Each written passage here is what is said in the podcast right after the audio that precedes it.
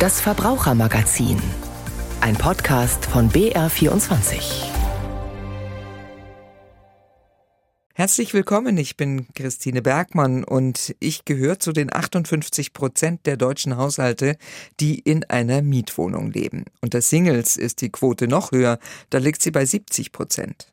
Und um Mietwohnungen geht es unter anderem heute bei uns mit unterschiedlichen Aspekten. Zum Beispiel, wie Städte und Gemeinden durch Erbpacht für günstige Mietwohnungen sorgen könnten oder ein ganz praktisches Problem, darf mir gekündigt werden, weil ich auf dem Balkon Gerümpel stehen habe. Eine der drängendsten Fragen derzeit beim Thema Wohnen ist aber die Heizung. Das neue Gebäudeenergiegesetz, das die Koalition auf den Weg gebracht hat, das wird eigentlich meistens aus Sicht der Hausbesitzer diskutiert. Was aber bedeutet es für Mieter? Welche Kosten dürfen die Hausbesitzer umlegen auf uns?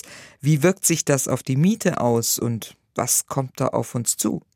Darüber hören wir derzeit noch relativ wenig, deshalb habe ich beim Deutschen Mieterbund angerufen. Franz Michel ist dort für die Wohnungs- und Mietpolitik zuständig. Grüße Sie, Herr Michel. Ich grüße Sie.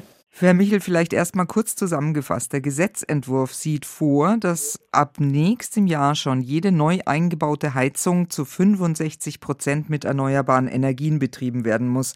Ab 2045 darf gar nicht mehr mit fossilen Brennstoffen, also Gas oder Öl, geheizt werden.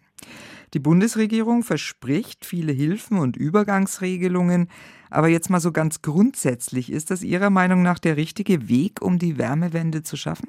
Also grundsätzlich ist es ja so, dass ein überwiegender Teil der Wohnungen an fossilen Energien hängt. 50 Prozent hängen direkt am Gas, 25 nochmal am Heizöl, 10 weitere an der Fernwärme. Wir haben also über 80, 85 Prozent, die eben von diesen fossilen Preissteigerungen Öl, Gas sehr abhängig sind, die das jetzt auch merken werden, beziehungsweise schon gemerkt haben, was ihre Heizkostenabrechnung betrifft. Viele werden sie erst im Laufe des Jahres 23 bekommen und dann sehen, wie diese Preise einfach gestiegen sind. Die haben sich mehr als verdoppelt. Deswegen ist es richtig, wenn die Bundesregierung sagt, wir müssen diese Heizung auf erneuerbare Energien umstellen. Das unterstützen wir auch, dieses Vorhaben. Es mangelt nur bisher an der sozialverträglichen Ausgestaltung. Hm. Das Gesetz wendet sich natürlich jetzt erstmal an die Hausbesitzer, die müssen ja auch die Heizung einbauen. Wird aber eigentlich unterschieden zwischen Eigentümern, die ihre Immobilie selbst nutzen und denen, die vermieten? Es wird bisher bei den Regelungen nicht so richtig unterschieden zwischen Vermieter und Eigentümer. Es gibt jetzt das Gesetz, es gibt jetzt erste Ideen, wie die Förderung kommen soll. Was man jetzt in der Presse entnommen hat, da sind Vermieter und Mieter gar nicht mit bedacht worden. Das ist ein Riesenproblem. Das haben wir auch schon öffentlich kritisiert. Das richtet sich nur an Eigentümer, an selbstnutzende Eigentümer. Ähm, von daher ist noch gar nicht so richtig klar. Es gibt im Gesetz einige Mieterschutzregelungen. Man denkt also, dass Mieter, die Mieter-Vermieter-Problematik schon mit. Diese Regelungen reichen aber nicht aus. Es ist ja so, in diesem Bereich kann der Vermieter langfristig gesehen 100% der Investitionskosten auf den Mieter umlegen. Und damit zahlt im Endeffekt der Mieter alleine die äh, Kosten der Heizungsumstellung. Und das muss eben gesetzlich abgefangen werden, dass es eben nicht so ist. Es gibt aber doch schon gesetzliche Regelungen, dass Modernisierungsmaßnahmen ja nur zu einem Teil übertragen werden können. Da gibt es ja schon relativ fixe Vorgaben.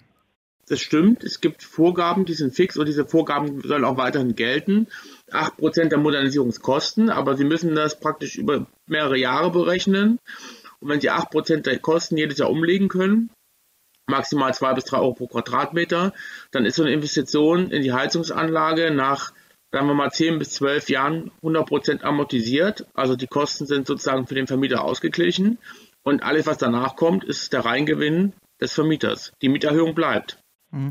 Auf der Homepage des Ministeriums, da werden die Mieter aber ja durchaus auch erwähnt, sie sollen vor zu hohen Betriebskosten und vor einer zu hohen Umlage der Investitionskosten geschützt werden. Ist das nicht das, was Sie wollen? Ja, es gibt Mieterschutzregelungen im Gesetz. Unter Paragraph 71 finden Sie das ganz konkret. Das sind mehrere Punkte. Beispielsweise muss die Wärmepumpe eine gewisse Effizienz haben, um eingebaut zu werden. Ansonsten kann der Vermieter nur einen Teil der Kosten für die Wärmepumpe umlegen. Das Gesetz geht daher in die richtige Richtung, wenn sie sagt, sie spricht von einer gewissen Grundeffizienz, die die Wärmepumpe haben muss. Das ist besonders wichtig für die laufenden Kosten nach dem Einbau. Ansonsten drohen den Mietern praktisch nach der Umstellung genauso hohe Energiekosten wie zuvor. Aber sie müssen trotzdem die Investitionskosten über ihre Kaltmietenerhöhung weiterhin zahlen. Und das ist eben das Problem und das muss eben adressiert werden. Sie haben ja schon umschrieben, was Sie sich da vorstellen. Können Sie das noch ein bisschen konkretisieren? Was ist denn das Wichtigste, was passieren muss, was da noch reingehört in dieses Gesetz? Also das Allerwichtigste ist, dass das System der Modernisierungsumlage, das ist 8% der Kosten, jährlich maximal 2 bis 3 Euro pro Quadratmeter, dass das reduziert wird. Wir setzen uns dafür ein, dass es 4% der Kosten sind und nur noch maximal 1,50 Euro pro Quadratmeter. Damit ist sichergestellt, dass der Mieter nicht so eine starke Mieterhöhung bekommt und damit ist auch sichergestellt, dass, das ist eben besonders wichtig, dass die Energiekosteneinsparung ungefähr die Erhöhung der Kaltmiete sozusagen negiert und so eine Sanierung warmmietneutral stattfinden kann. Das ist sozusagen der Fachterminus warmmietenneutrale Sanierung oder kostenneutrale Sanierung für Mieter und Mieterinnen. Und das ist uns eben ganz besonders wichtig. Sprich, dass sich sozusagen das aufhebt, also dass die höhere Netto-Kaltmiete sozusagen ausgeglichen wird durch das, was ich mir später an den Energiekosten einspare. Exakt. Das ist das, was wir wollen. Das ist das, was wir für erstrebenswert halten und was auch die Akzeptanz von einem Heizungsumtausch enorm erhöhen würde, was aber aktuell in der Realität überhaupt nicht der Fall ist. Das kommt quasi nie vor. Und das Zweite ist, dass die Fördermittel die bisher nur unklar umrissen sind, beziehungsweise für den Vermieter- und Mietersektor überhaupt nicht klar sind, dass die zwingend angerechnet werden müssen auf die Modernisierungsumlage sozusagen, dass der Vermieter, der nimmt bisher in der Realität ungefähr nur bei 5 bis 10 Prozent aller Sanierungsmaßnahmen Fördermittel in Anspruch. Das ist viel zu wenig.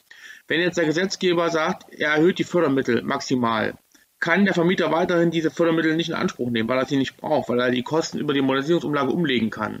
Wir wollen, dass bei der Umlage der Kosten theoretisch, auch wenn er die Fördermittel nicht in Anspruch genommen hat, dieser Anteil theoretisch mit eingepreist wird und damit sinken die Kosten, die der Vermieter umlegen kann. Das wäre uns eben wichtig, dass dieser theoretisch vorhandene und frei abrufbare Anteil der Fördermittel in diese Modernisierungsmieterhöhungsberechnung durch den Vermieter mit einberechnet wird. Also der Vermieter soll sozusagen gezwungen werden, die Fördermittel auch tatsächlich in Anspruch zu nehmen. Genau, gezwungen werden klingt immer so ein bisschen hart, aber im Prinzip spricht ja nichts dagegen und deswegen sind Fördermittel eben ein sinnvoller Weg, um die Kosten auch für den Vermieter zu reduzieren. Und die Fördermittel müssen aber eben auch beim Mieter sozusagen ankommen, zumindest theoretisch, dass der Mieter davon auch profitiert. Im Prinzip ist das System derzeit so, dass der Vermieter keine Anreize hat, Fördermittel in Anspruch zu nehmen. Und deswegen tut er das auch nicht. Haben Sie denn Hoffnung, dass da jetzt noch groß Einfluss genommen werden kann in dem parlamentarischen Prozess? Also bei dem Mieter-Vermieter-Dilemma glaube ich schon, dass da noch was passiert. Da ist ja nicht nur der Mieterbund sozusagen, der da äh, argumentiert, sondern eben auch die Vermieterseite, die ja äh, traditionell einen sehr guten, intensiven Einfluss hat auf Politik und Entscheidungsträger. Und da wird auch noch was passieren. Die Frage ist so ein bisschen, was passiert eigentlich genau? das, was wir wollen, dass die Modernisierungsumlage reduziert wird, das ist sicherlich kein einfaches Thema. Und wir setzen einfach darauf, dass die Ampel sich dazu durchringt, weil das die größtmögliche Akzeptanz bringen würde im Mieter- Vermieterbereich. Die Fördermittel selber, da haben wir das Problem, dass die Ampel schon relativ klar formuliert hat, es fehlt an Geld. Sie wollen kein Geld mehr ausgeben und da muss man sich eben einigen. Nur äh, eines ist klar, ähm, wenn sie jetzt gar nichts mehr machen, also das, weder das Mietrecht anfassen, noch einen Fördertopf, also einen richtigen Fördertopf, da reden wir von mehreren Milliarden, öffnen können, dann können sie das Gesetz auch nicht so verabschieden. Das ist klar, weil dann muss man sagen, dann ist es so in der Realität nicht umsetzbar. Also da muss man sagen, man macht das Gesetz nur für Selbstnutzer oder man macht das Gesetz gar nicht oder man muss es verschieben, aber in der jetzigen Form ist es so nicht administrierbar und umsetzbar für die breite Masse der Bevölkerung. Da gibt's also noch einiges zu tun. Franz Michel war das vom Deutschen Mieterbund, der, wie der Name sagt, die Interessen der Mieter vertritt. Und die sind natürlich auch an guten Wohnungen zu einem bezahlbaren Preis interessiert. Gerade in den Großstädten ist das ja ein Riesenproblem.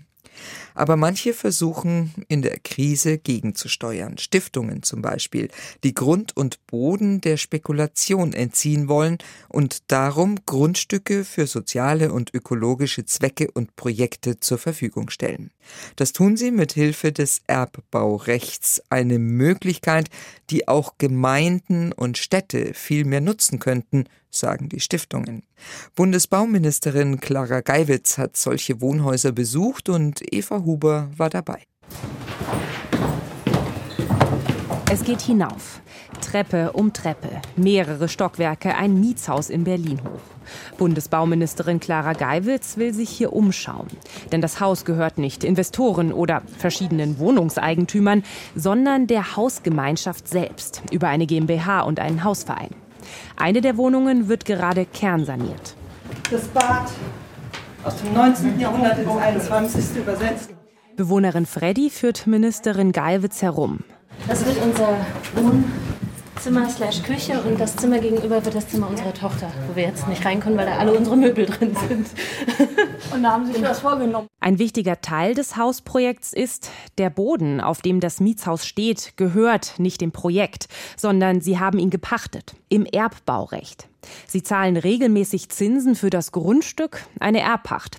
Aber das Grundstück selbst gehört einer Stiftung. Die hat mit der Hausgemeinschaft einen Erbbauvertrag abgeschlossen, erklärt Ulrich Krise von der Stiftung. Und in diesem Vertrag können Sie soziale Ziele vereinbaren und deswegen dann auch sozusagen eine langfristige Herausnahme eines Grundstücks aus der Spekulation vereinbaren.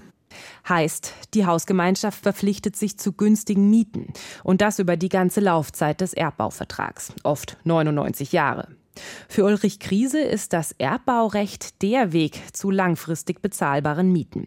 Er wünscht sich, dass Städte und Gemeinden viel öfter diese Möglichkeit nutzen. Bisher haben sie das Land oft an Investoren verkauft, zwar mit der Auflage, günstige Sozialwohnungen anzubieten, aber das geht höchstens über einen Zeitraum von 30 Jahren. Danach fallen diese Wohnungen aus der sogenannten Sozialbindung und können dem freien Markt äh, zugänglich gemacht werden. Heißt teuer vermietet werden. Bei einem Erbbauvertrag könnte die Gemeinde günstige Mieten komplett vorschreiben. Einige Städte machen sich da bereits auf den Weg, zum Beispiel Hamburg, auch München oder Frankfurt. Noch ist das aber eine Nische. Bundesbauministerin Clara Geiwitz von der SPD will die Erbpacht bekannter machen mit Vorzeigeprojekten. Und das andere ist, dass wir uns das auch noch mal angucken, wie da die Vertragsverhältnisse sind, wie man auch zu einem sinnvollen Zins kommt. Dennoch gibt es rechtlich Unsicherheiten, wie streng man die Vorgaben im Erbbauvertrag machen kann. Die Wohnungswirtschaft sieht Erbpacht eher skeptisch. Wohnungsunternehmen und Genossenschaften würden bei solchen Projekten schwieriger eine Finanzierung bei der Bank bekommen. Und es gäbe andere, einfachere Möglichkeiten, um soziale Ziele langfristig festzuschreiben. Die Bewohner im Mietshaus in Berlin sind hingegen Fans der Erbpacht. Egal, wie es mit ihrem Projekt weitergeht, stellt der Erbbauvertrag sicher, dass niemand in 50 oder 60 Jahren in dem Haus teure Mieten verlangen kann. Die Erbpacht, eine Möglichkeit für günstigen Wohnraum zu sorgen. Aber egal wie günstig oder teuer Ihre Mietwohnung ist, die Hausordnungen sind einzuhalten. Nur manchmal sind sie nicht ganz so klar formuliert oder findige Mieter nutzen Schlupflöcher und lagern zum Beispiel ihr Gerümpel auf dem Balkon oder im Treppenhaus. Was ist erlaubt und was nicht? Elke Schmidhuber hat sich die Rechtsprechung dazu angesehen. Ob Mieter nur kahle Aufgänge verschönern wollen oder einfach Dinge vor die Wohnungstür stellen, die in der Wohnung keinen Platz finden. Klar ist, das Treppenhaus ist nicht mitgemietet und daher dürfen dort Schuhe, Möbel oder Koffer nicht abgestellt werden. Aber wie sieht es mit einem Vorgarten, einem Balkon oder einer Terrasse aus? Wer dort jede Menge Gerümpel anhäuft, darf das, so urteilte das Amtsgericht Gießen 2021. Der Fall, ein Mieter hatte früher einen Handel mit Trödel betrieben, Überreste davon bewahrte er in Kartons auf dem Dachboden und im Keller auf, sowie auf den Treppen dorthin, ebenso im Vorgarten des Hauses. Der Vermieter sprach eine Kündigung aus wegen der gelagerten Gegenstände, durch diese sei der Zugang zum Haus erschwert. Insgesamt läge ein vertragswidriger Gebrauch des Objekts vor. Der Vertrag sehe eine Nutzung zu Wohnzwecken vor. Ganz so einfach ist das nicht, wie auch Anja Franz vom Mieterverein München erklärt. Grundsätzlich darf ich als Mieter meine Terrasse oder den Vorgarten oder die Garage oder den Balkon, den ich ja mitgemietet habe, so nutzen, wie ich es will.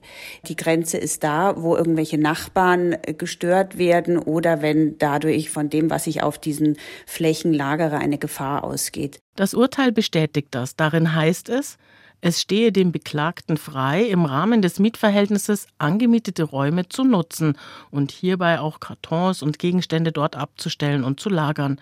Und dennoch gibt es Grenzen. Wenn der Balkon eine Abstellkammer ist, darf der Vermieter nur dann etwas sagen, wenn wirklich das äußere Erscheinungsbild gestört ist. Dann kann der Vermieter sagen, dass dieser Balkon aufgeräumt werden muss.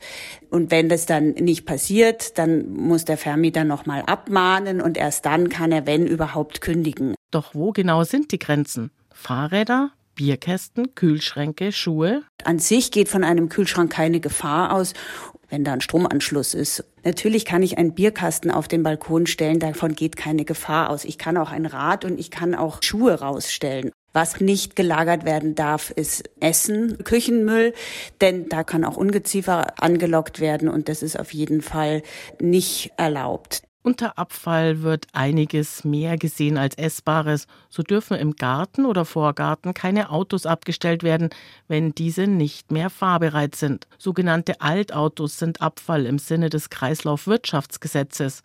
Sie müssen anerkannten Annahmestellen überlassen werden, so urteilte das Verwaltungsgericht Cottbus auch wenn durch Gegenstände Schäden an Gebäuden oder für die Umwelt zu befürchten sind, kann der Vermieter die Entrümpelung einfordern, so Rudolf Stürzer vom Eigentümerverband Haus und Grund. Wenn ein Mieter auf seiner Terrasse oder auf dem Balkon Unrat und Gerümpel in erheblichem Umfang lagert, ja, dann stellt dies schon einen vertragswidrigen Gebrauch der Mietsache dar. Der Vermieter kann ihn daher zur Beseitigung dieser Gegenstände auffordern und ihn auch notfalls gerichtlich in Anspruch nehmen.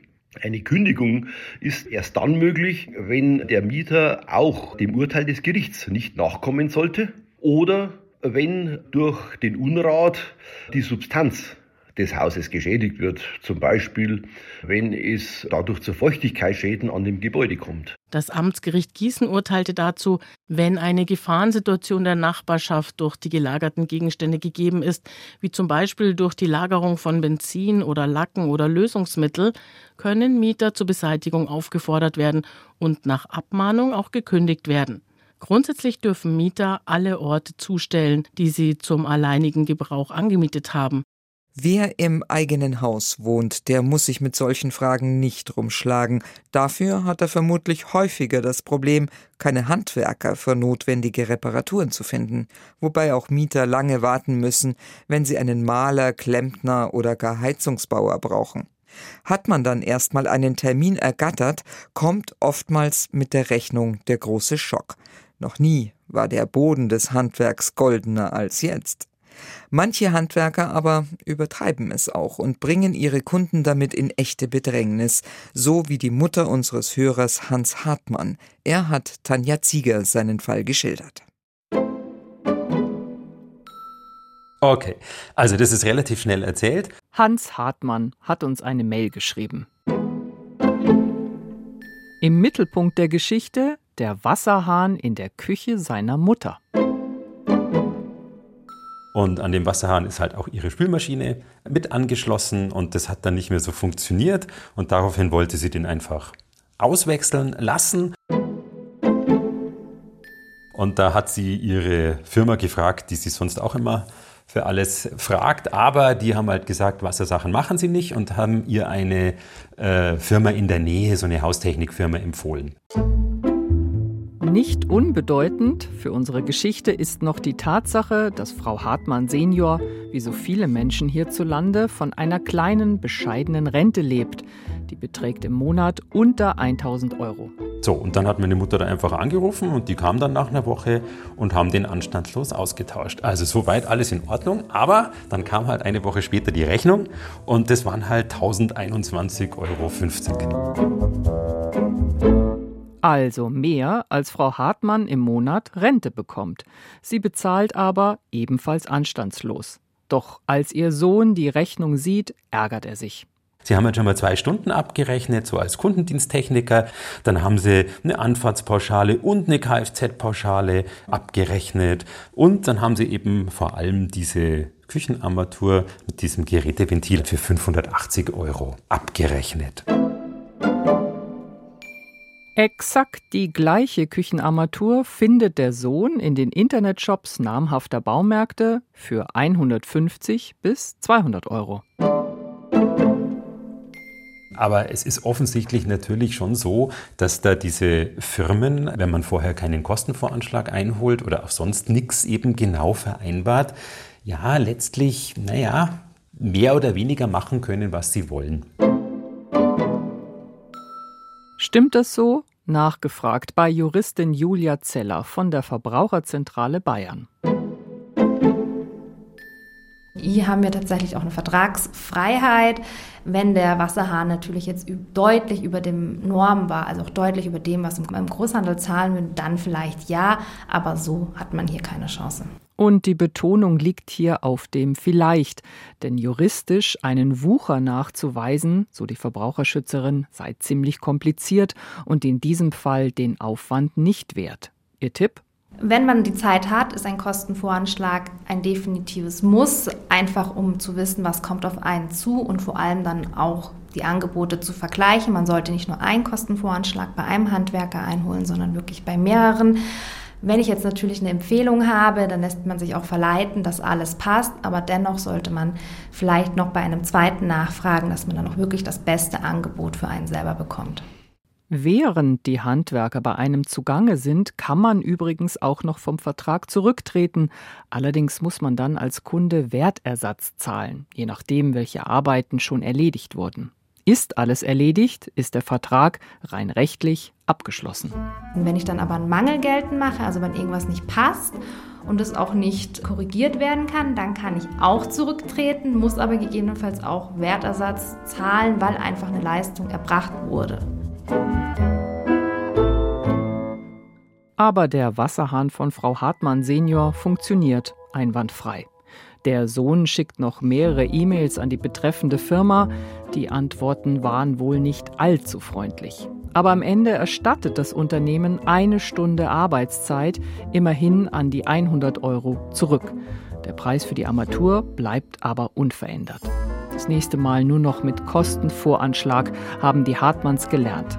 Eine kleine digitale Rache konnte sich der Sohn jedoch nicht verkneifen. Das mache ich sonst nicht. Ich habe einfach so eine Internetbewertung gemacht, nicht jetzt unverschämt, sondern einfach nur den, den Sachverhalt eben reingeschrieben, also völlig ohne Wertung. Und das ist das Einzige, wo ich mir halt gedacht habe, also wenigstens ein bisschen ärgern, dass sie merken, man kann nicht jeden Blödsinn machen, aber mei, ob das was bewirkt, keine Ahnung. so ist es halt. Trotzdem nie einen Handwerker ohne Kostenvoranschlag beauftragen.